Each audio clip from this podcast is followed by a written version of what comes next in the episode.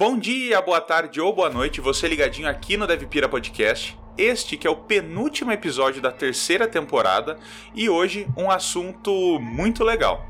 Nós vamos falar a respeito de front-end, das coisas do passado, o que a gente trabalha agora e talvez o que a gente imagina para o futuro. Hoje temos dois novos convidados. Na realidade, não são tão novos assim. Se você participou do JavaScript Weekend da comunidade DevPira que rolou lá no Post Hub, você conheceu os dois que eles palestraram a respeito de React e Angular. Com vocês, Lucas de Oliveira. E aí, pessoal, como o Barros já tinha comentado anteriormente, é, participei aí do JS Weekend. Ah, tenho trabalhado com front-end nos últimos três anos e meio, praticamente. Ao longo de todo esse tempo, eu tenho mexido com JavaScript. Então, tem muito papo para rolar por aí e vamos nessa. E do outro lado da linha, Vinícius Casarinho, o qual eu já tive o prazer de trabalhar junto. E aí, Vinícius, como você tá? É isso aí. É, salve Barros, salve pessoal aí da DevPia. Eu sou Vinícius Casarim e atualmente eu trabalho com React, com Next, com TypeScript e um monte de outras modinhas aí do front-end que a gente vai falar hoje.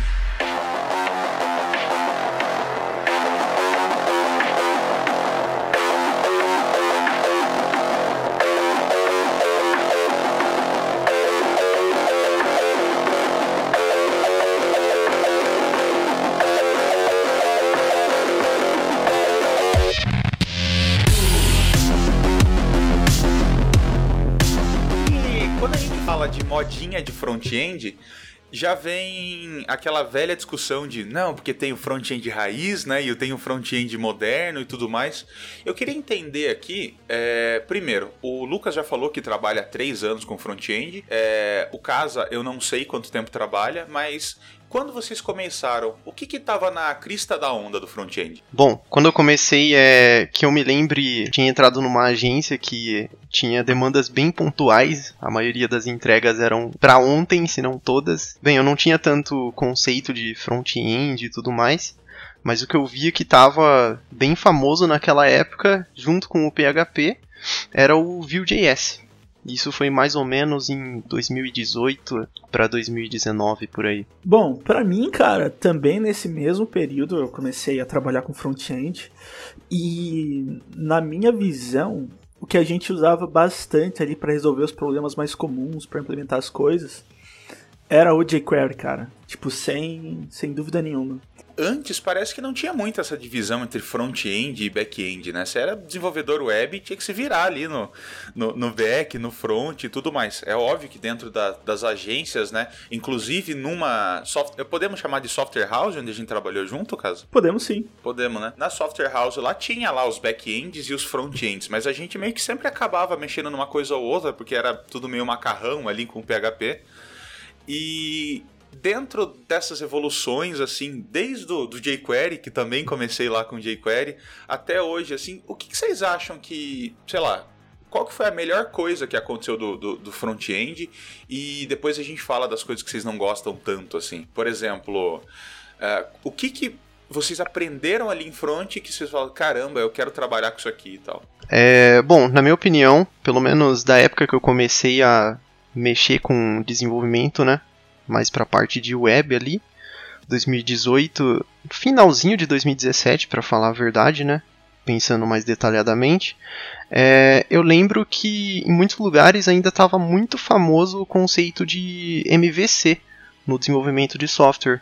Então a gente via muitas ferramentas que estavam sendo usadas naquela época que, que tinha o objetivo de sozinha já prover tanto a funcionalidade das regras de negócio do back-end e prover uma página web estática, a maioria das vezes em conjunto ali com o JavaScript Vanilla.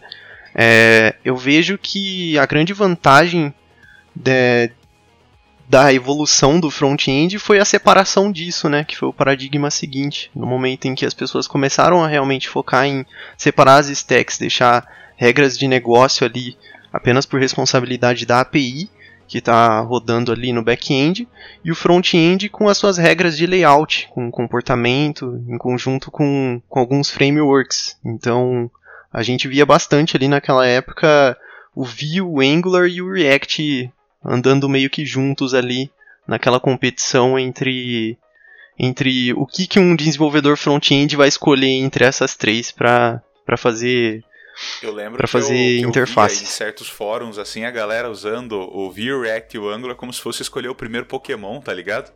Que colocava lá e pô, você tem que escolher um desses aí, o resto você vai ter que odiar, sabe? É óbvio que depois do tempo a gente para com essa, né, com essa briga boba e entende que cada ferramenta tem a sua utilidade ali, mas é, foi muito difícil para mim, cara, essa transição de, não, agora é tudo REST, né? Agora, temos que desenvolver aplicações RESTful e tudo mais. E eu também vim desse, desse, desse background aí, que era MVC, tudo misturadão. Eu falei, mas tá, como assim? É, eu tenho que apertar esse botão? Como que eu processo, mando pro meu controller e tudo mais, assim? Então, quando rolou essa separação, eu demorei um pouco para entender. Mas hoje em dia eu acho que deu para pegar legal. Às vezes depende da aplicação, eu pego ainda vale a pena fazer MVC, sabe? Depende da coisinha ali. Não, putz, não, não tenho paciência para subir um back, subir um front, configurar o URL pros dois. Nossa senhora, que dor de cabeça, tá ligado? Mas é, é foi difícil essa transição. Para você rolou mais de boa, caso ou, ou, como é que foi? Bom, é, eu nunca trabalhei de forma full stack, por assim dizer, né? Quando eu entrei pro mercado, eu já fui para uma vaga que eu tinha encontrado ali que pedia HTML e CSS e só isso. E eu lembro de olhar essa vaga e falar, pô, isso é muito fácil. E atrás disso.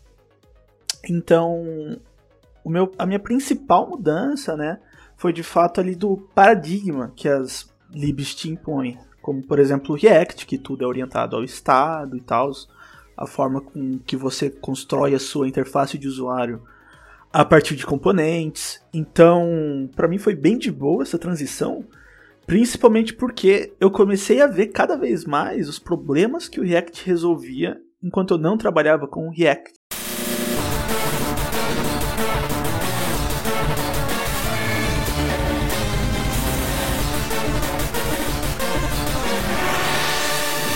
Quem diga, né, que houve. Eu, eu queria muita opinião de vocês, inclusive, que a gente falava há cinco anos atrás, mais ou menos, sobre separação de tudo, né? Porque quando você trabalhava às vezes com CSS e JavaScript junto com HTML ali, mega macarrão, aí a galera falou: não, pô, você tem que ter o seu arquivo ali de, de script, você tem que ter seu arquivo de CSS, tudo separadinho.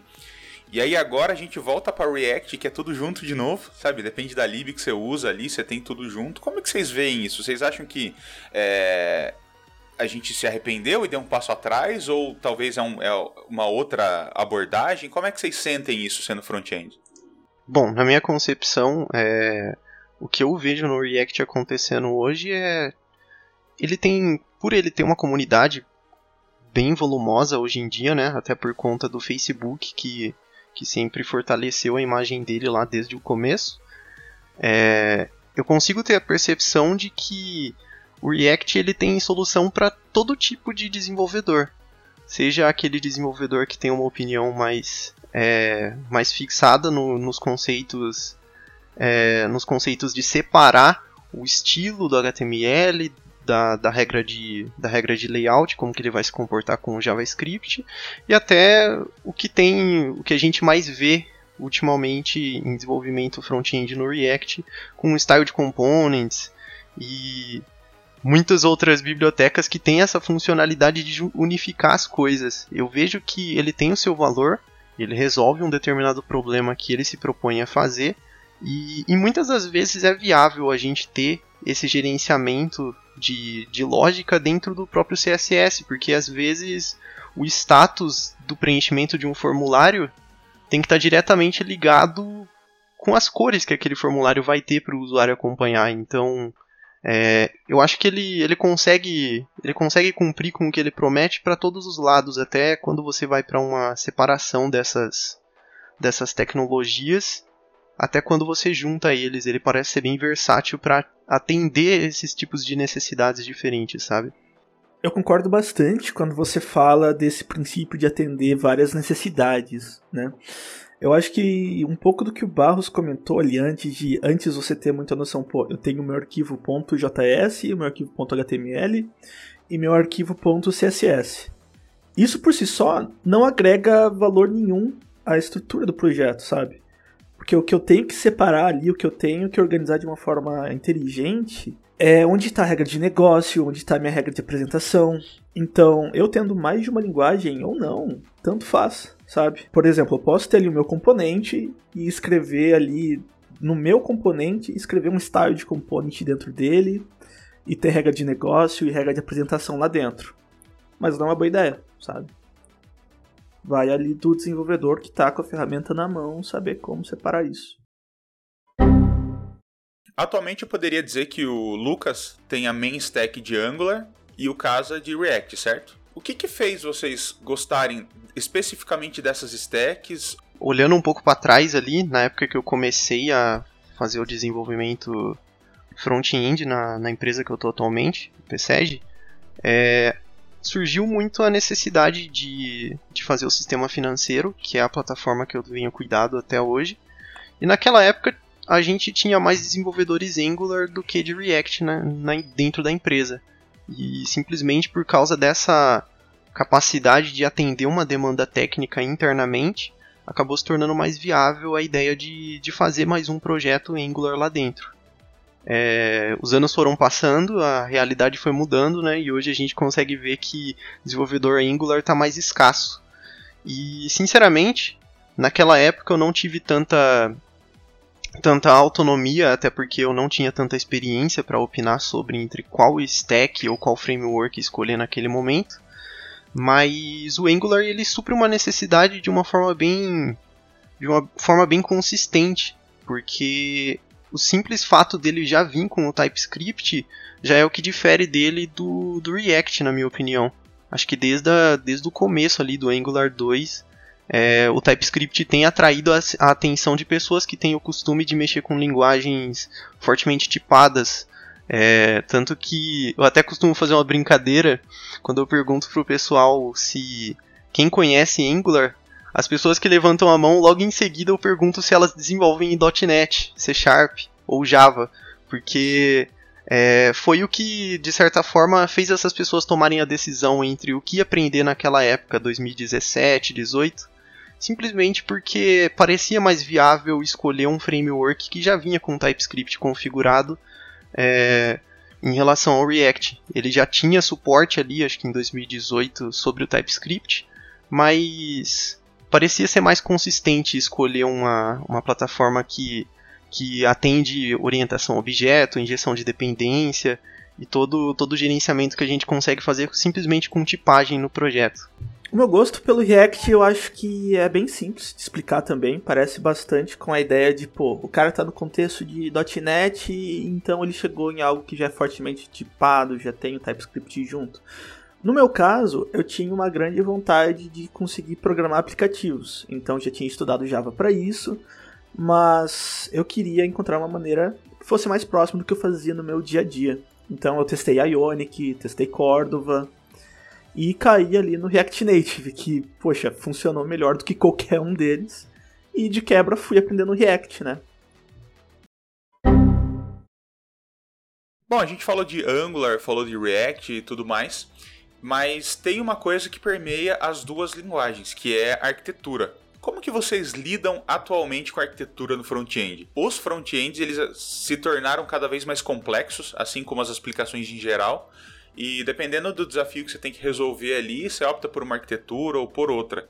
Como que vocês lidam com isso no dia a dia?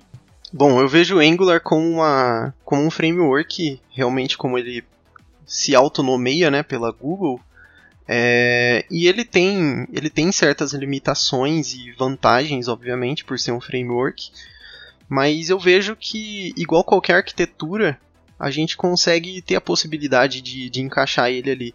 Por exemplo, é, se você seguir a documentação padrão assim do Angular, você já vai ter uma percepção de que é, você consegue fazer serviços, ou no caso, a gente no Angular a gente chama eles de injectables. É, você consegue fazer esses, esses serviços dentro da plataforma e prover eles especificamente para só aquele componente que vai utilizar aqueles dados, aquelas informações. E eu acho que isso é um, me dá um gancho automático assim na minha mente com a ligação dos conceitos de Solid, que um deles é single responsibility. Então, a gente consegue colocar a responsabilidade única com uma, com uma facilidade bem grande, até, até mesmo a injeção e inversão de dependência que a gente coloca ali, seguindo o Solid, parece que o Angular foi feito para seguir esses conceitos, sabe? Bom, eu acho que é bem como o Lucas falou, né? O React, como ele não te opina nada, basicamente nada, né? Como você vai estruturar e organizar a sua aplicação, cada repo ali, cada projeto que você encontra ali no GitHub, o cara fez um negócio diferente, ele inventou algo novo. E eu acho que o feijão e o feijão do arroz com React, eu acredito que seja você conseguir componentizar da melhor forma, né, seus componentes, dividir eles ali de uma maneira que eles não fiquem muito acoplados. E cara, todo o resto você é flexível para fazer o que quiser. É, na minha opinião, até em conjunto com as outras bibliotecas, né, o gerenciador de rotas dele, é, algumas coisas que a gente pode usar para verificar a performance, até mesmo testar o React, eu acho que todo esse conjunto acaba se tornando algo mais próximo de um framework, sabe?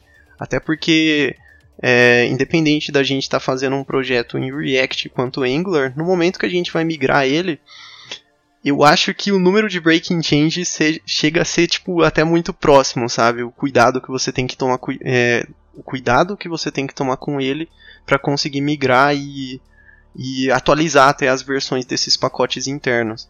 Então, por fim, ele acaba ficando tão amarrado quanto um framework, mas eu gosto da autonomia que ele tem de você poder optar em qual biblioteca de gerenciamento de rotas que eu vou usar, sabe? É, se eu vou usar style de components ou não. Eu acho que essa autonomia que ele passa para o desenvolvedor, ela acaba sendo bastante vantajosa. Com grandes poderes vem grandes responsabilidades, né, cara? É como você falou. Você gerencia ali a complexidade que você vai dar para sua aplicação, né? Ele vai se comportar como um framework, só que você monta ali as suas pecinhas de Lego, né?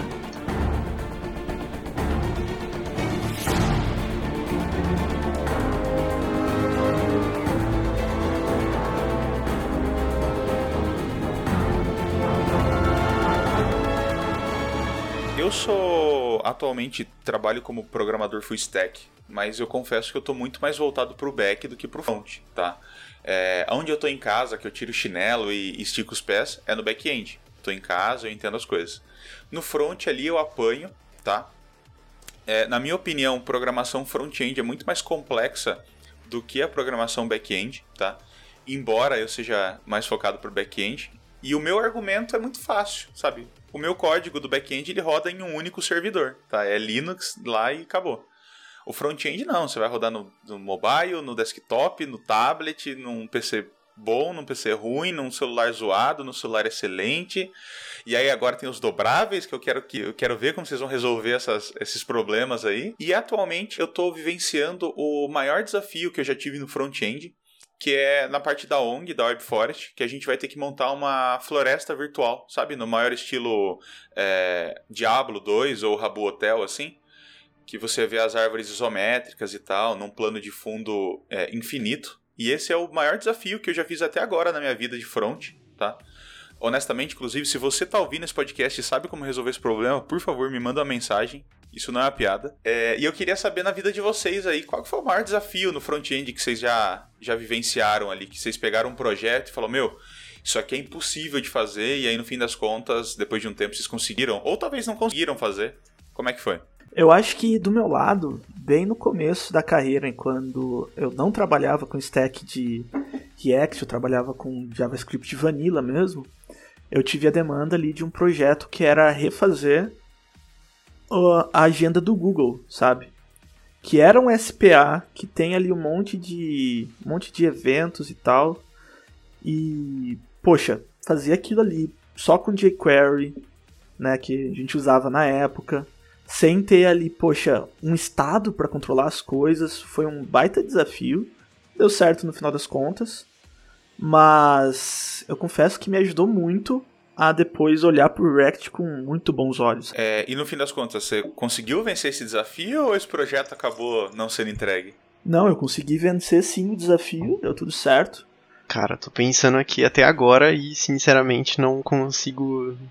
Não vem nenhum na minha mente assim, de forma destacada, sabe?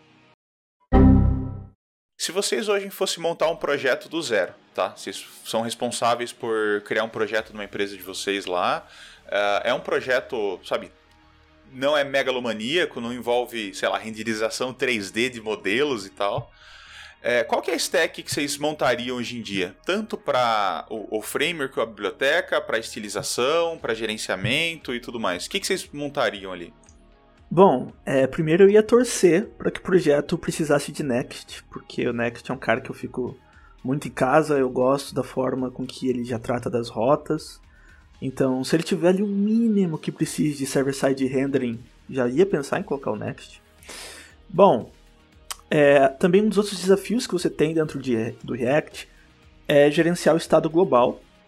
Para isso eu gosto bastante do Zustand, que ele vem aí como uma alternativa para o Redux. É, quem já trabalhou com Redux sabe como o Redux é burocrático, como ele leva a fazer coisas um pouco difíceis de dar manutenção. Então, para gerenciar o estado global, eu gosto do Zustand.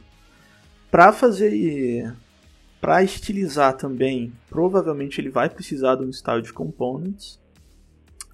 E, cara, eu acho que isso aí já vai deixar a sua aplicação.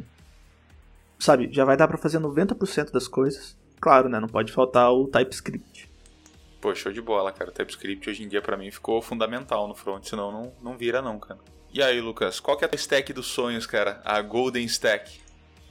É, dependendo da dependendo da demanda a Golden Stack pode ser variável entre separar realmente o front do back-end ali, e aí eu provavelmente escolheria o React para fazer isso, até porque eu vejo que é, ter usado um projeto com arquitetura limpa nele me deu bastante autonomia para mexer nele para vários tipos de situação. E se eu tivesse que mexer no back-end também, com certeza eu escolheria o Node. Mais especificamente o Express ou algo relacionado ao Nest ali. Show de bola. E quando a gente acaba conversando com, com stacks modernas, né? A gente acaba. Hoje em dia tem aquela piada, né? Que acho que foi dita no DevPira Podcast 80 vezes, que é enquanto a gente está gravando esse podcast, mais uma Libia JavaScript nasceu. É, e hoje em dia você tem várias, mas houve um tempo que você queria estilizar alguma coisa, você usava só o Bootstrap, né? Você, putz, o que você quer estilizar? O que você vai usar? Bootstrap. Hoje em dia a gente tem um cenário forte assim de estilização, ou não, né? Pensa que quem está ouvindo talvez queira entrar no front ou está procurando alguma coisa nova para estilizar. Se a gente estiver falando de velocidade de desenvolvimento, vocês optam por uma lib de, de estilização, como Bootstrap, ou não? Eu estou mais habituado em usar uh, os componentes do Material e uma biblioteca que não é tão famosa, mas eu vejo como bastante consistente nos últimos anos que eu tenho mexido nela, é, se chama Prime, existe tanto para React quanto Angular quanto Vue.js. Então, vale a pena dar uma conferida. É uma biblioteca de componentes bastante poderosa e com certeza ela vai atender a sua necessidade durante o desenvolvimento. Que da hora, meu. E aí, Casa, o que, que você usaria para estilizar, mano? Bom, eu acho que para além de estilização, né, tu não vai procurar uma lib que só te ofereça componentes, mas sim uma que te ofereça ali uma forma de manipular esses componentes e deixar a identidade visual do seu site, né? Então, cara, eu recentemente tive que fazer uma aplicação pequenininha mesmo para poder apresentar algumas coisas numa talk, né? E eu não, eu nunca realmente tinha usado o Material UI para desenvolver uma aplicação, e cara, foi muito legal que tipo todo o tempo que eu passei desenvolvendo a interface daquela aplicação, que era muito simples, eu não precisei escrever uma linha de CSS e no final das contas ela estava ali montada do jeito que eu precisava para atender ali alguns requisitos. É, o Material UI é maneiro, cara. Eu usei ele Putz, eu não lembro onde usei, acho que foi num Freela, alguma coisa assim. E é muito legal, né? Principalmente, sei lá, se você tá num painel interno, assim, que você não precisa de muita, muita coisa, né? Ah, tem um painel aqui para fazer. Mas manda bala, né?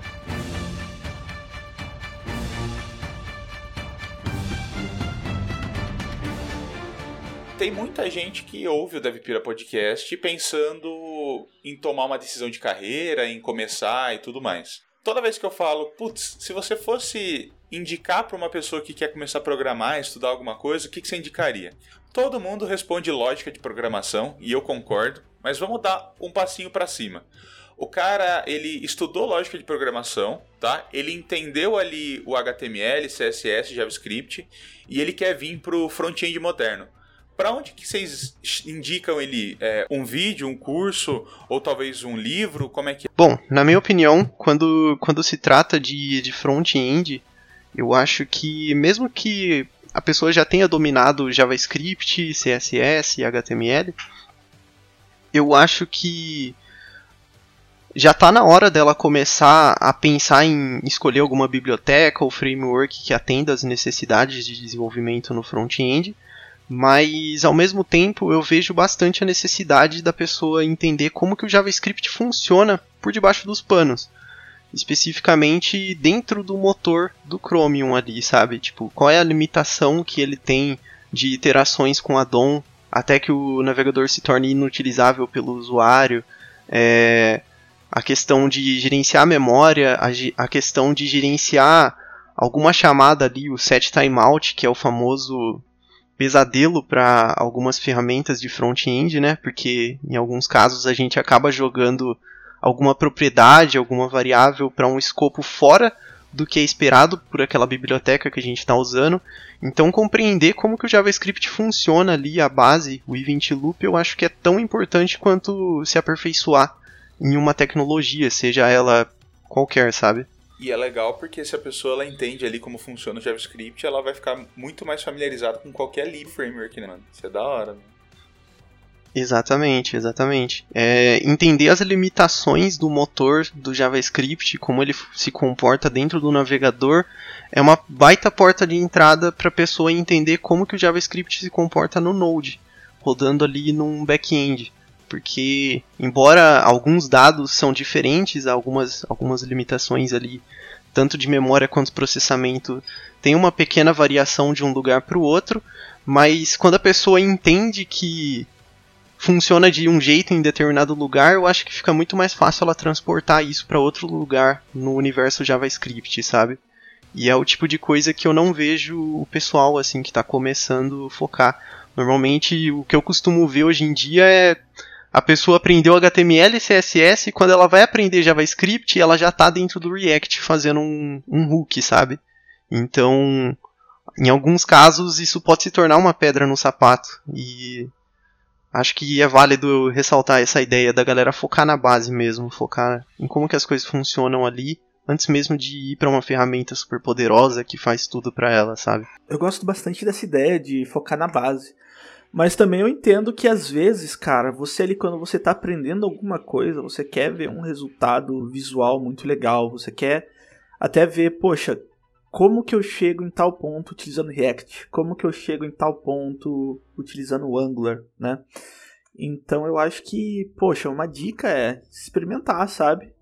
Eu, antes de chegar no React, como eu comentei, eu brinquei muito no Ionic, no Cordova até. E indo para além do JavaScript, eu acho que no front-end é muito legal que você construa uma base sólida no HTML, por exemplo, para você conseguir construir uma estrutura semântica, né? Porque, poxa, tu vê ali alguns códigos, ou nosso código mesmo, quando a gente começa, a gente só escreve div e não importa o que aquilo vai significar ou como o browser ou leitores de tela vão interpretar ele. Exatamente. É, isso é um assunto muito interessante, aliás, porque é, a maioria dos problemas de manutenção de código em projetos, né, são recorrentes por conta da, da falta de, de base, sabe, de gerenciamento, gerenciamento mínimo, de, como, de componentizar funcionalidades separadas ali no layout é, tudo isso é muito importante para que no futuro a gente não, não tropece num, num projeto gigantesco que por enquanto está funcionando, mas se alguém mexer em alguma coisinha ali, ele para. Simplesmente porque algumas coisas foram, não, não foram tão bem gerenciadas. Eu trabalhei no projeto em Angular 1 que era isso. Se você tropeçasse num ponto e vírgula, dava pau. Derrubei o projeto inteiro uma vez porque eu usei LET e não podia usar LET e deu pau e acabou. Por conta dessa, dessa fragilidade do sistema, assim.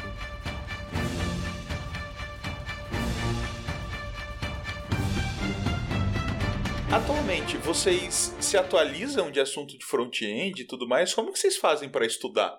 Eu, por exemplo, eu sinto cada vez mais que eu vou partir para alguma coisa de arquitetura de cloud, tá? Eu sou apaixonado por cloud. Uhum. Eu ultimamente tenho mais prazer em, em desenvolver a, soluções cloud do que em, em, programar efetivamente, sabe?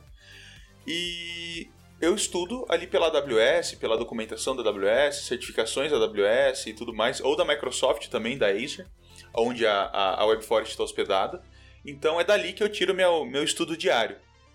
Como vocês fazem para se manter atualizado no, no front-end? Até porque a gente tem várias novidades rolando no JavaScript dia após dia, né? Vocês têm algum repositório, site, pessoa, amigo, mentor? Como funciona? Bom, como você comentou aí, o front-end ele é bem volátil. Toda hora surge um negócio novo que resolve um baita problema. E é bem triste, porque às vezes esse negócio novo, daqui a seis meses, ele não resolve muito bem aquele problema. Mas eu acho que para se manter atualizado, cara, é basicamente escutar né, o que o pessoal está falando. Então, poxa, qual que é a lib de estilização do momento? Né? Qual que é a lib que o pessoal está gostando de usar para fazer SSR?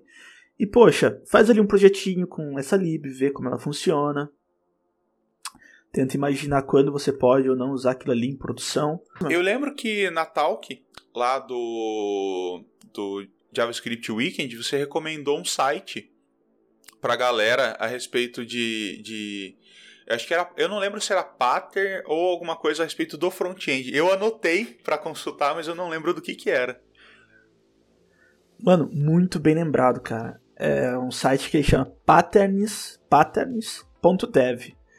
Uh, o nome ele não é muito intuitivo, porque se eu entrasse nisso eu, achava, eu acharia que ia ter tipo pattern de tudo.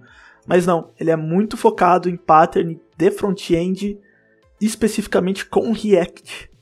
E cara, lá a gente tem um conteúdo assim lindo.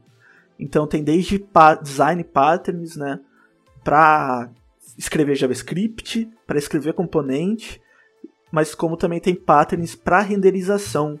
Então ele foca ali, poxa, como que é um CSR, um SSR, né?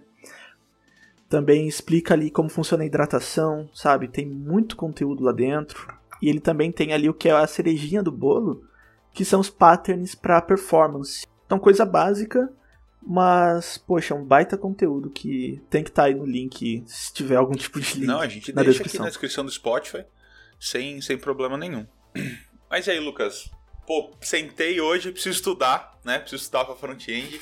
Qual é que é? Onde que você vê que, que, que tá rolando atualização ali? Eu acho que eu não tenho uma receita de bolo meio que padrão para esse tipo de coisa, mas eu acompanho alguns, algumas plataformas. Entre elas, eu uso uma extensão do Chrome que se chama Daily Dev. É, eu acho que algumas pessoas que estão ouvindo vão reconhecer essa, essa extensão.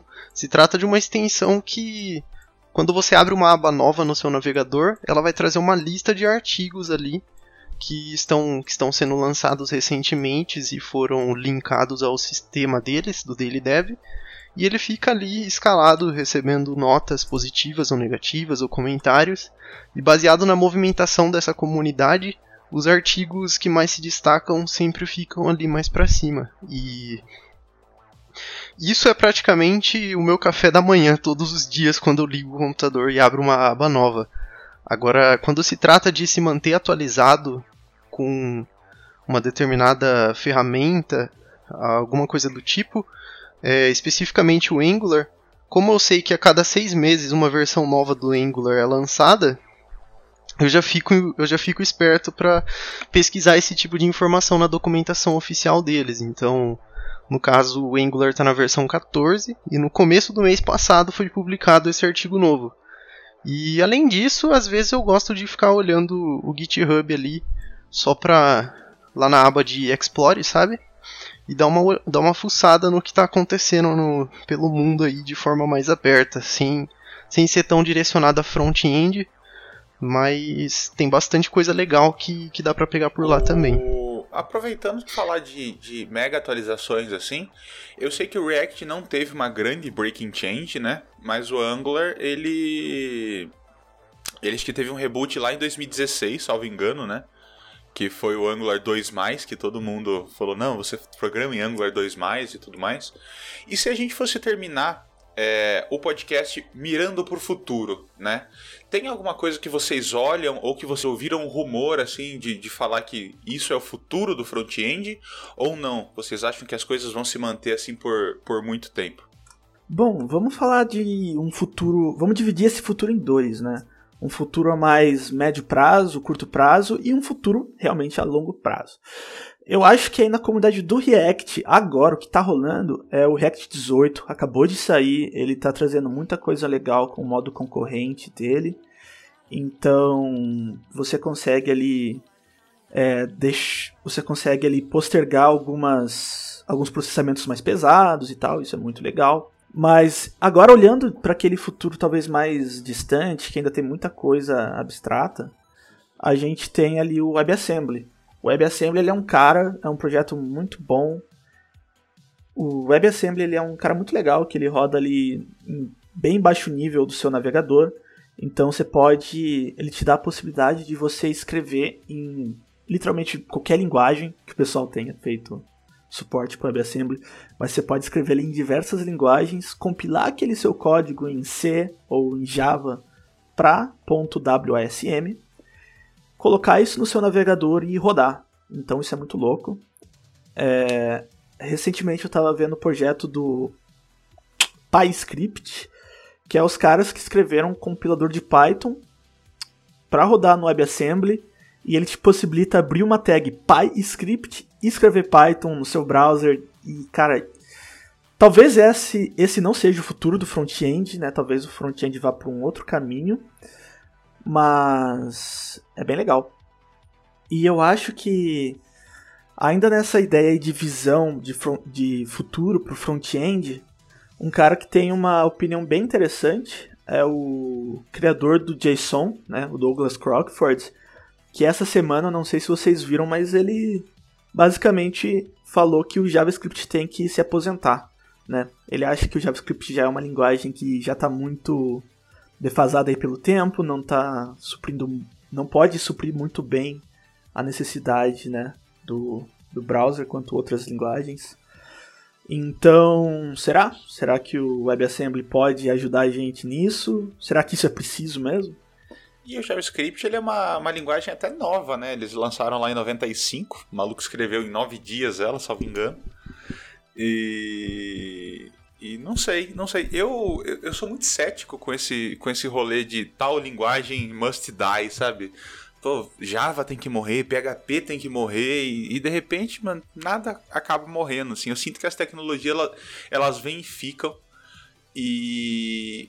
Meu, Vamos imaginar que hoje o React morreu. Sei lá, deram um shift del de, do repo do, do React e acabou. Imagina quanto tempo não vai ficar, sabe, de legado. Sabe, eu, nossos netos trabalharão com, com o legado de React que tá rodando em algum lugar lá. Porque não dá para eliminar, né? Mas não sei se eu concordo com a posição do seu criador do JSON ali.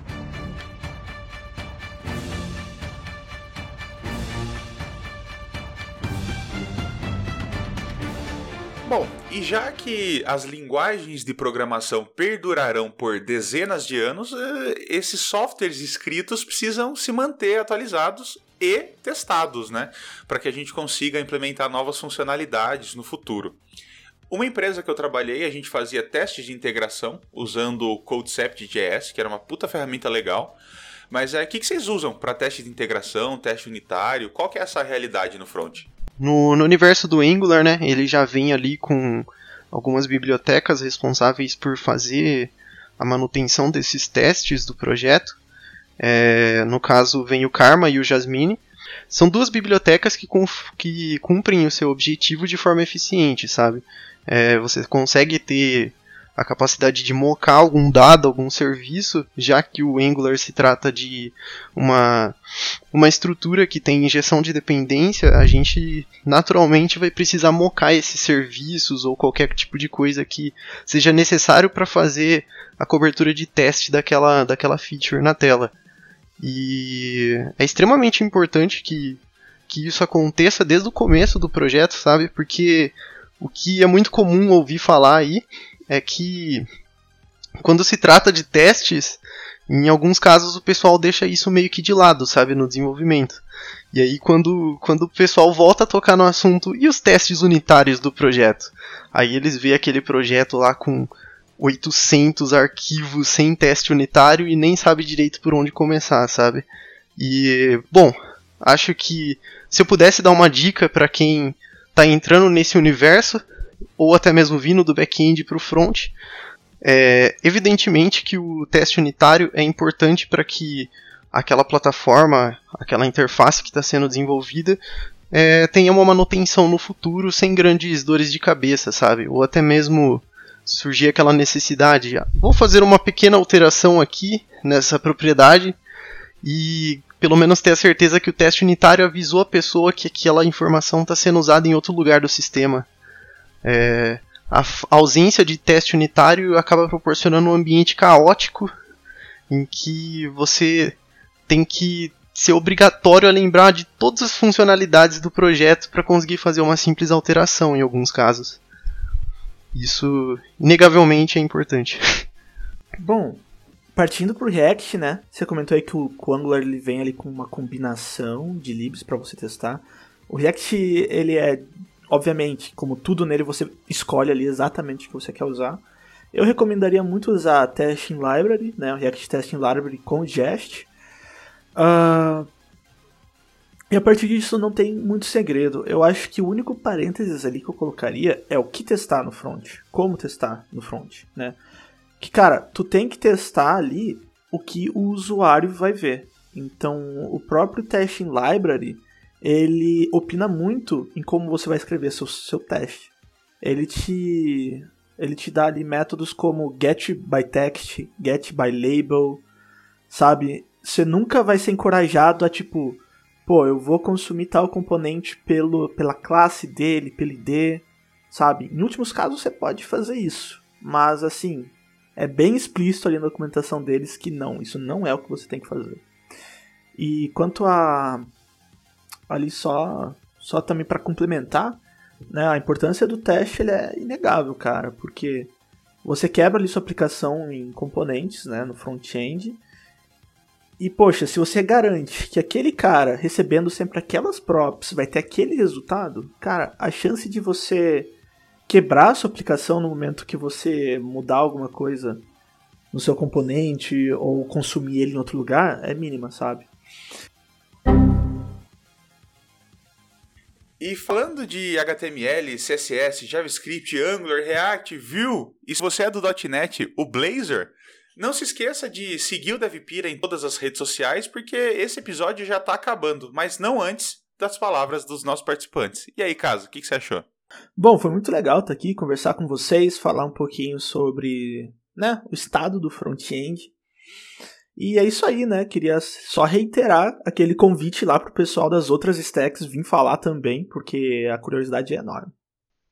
Pô, muito da hora. É, eu acho que é sensacional ter a oportunidade de, de participar de participar de uma interação tão direta com a comunidade de Piracicaba e região aí. Então, é extremamente importante que a galera não esqueça do, do principal, né? Buscar conhecimento. Então, é isso. E o nosso episódio vai chegando ao fim. Se você tem alguma dúvida ou quer trocar uma ideia a respeito do front-end, o LinkedIn dos dois está aqui na descrição do episódio. Eu vou agradecer mais uma vez o Lucas e o Vinícius por toparem participar deste penúltimo episódio da terceira temporada. Muito obrigado por contribuir com a comunidade. Você que é ouvinte, siga o DevPira nas redes sociais, se inscreve aqui, assina o podcast no Spotify e compartilha com um amigo. Quem sabe ele não vira um front-end depois desse episódio. Um abraço e tchau, tchau.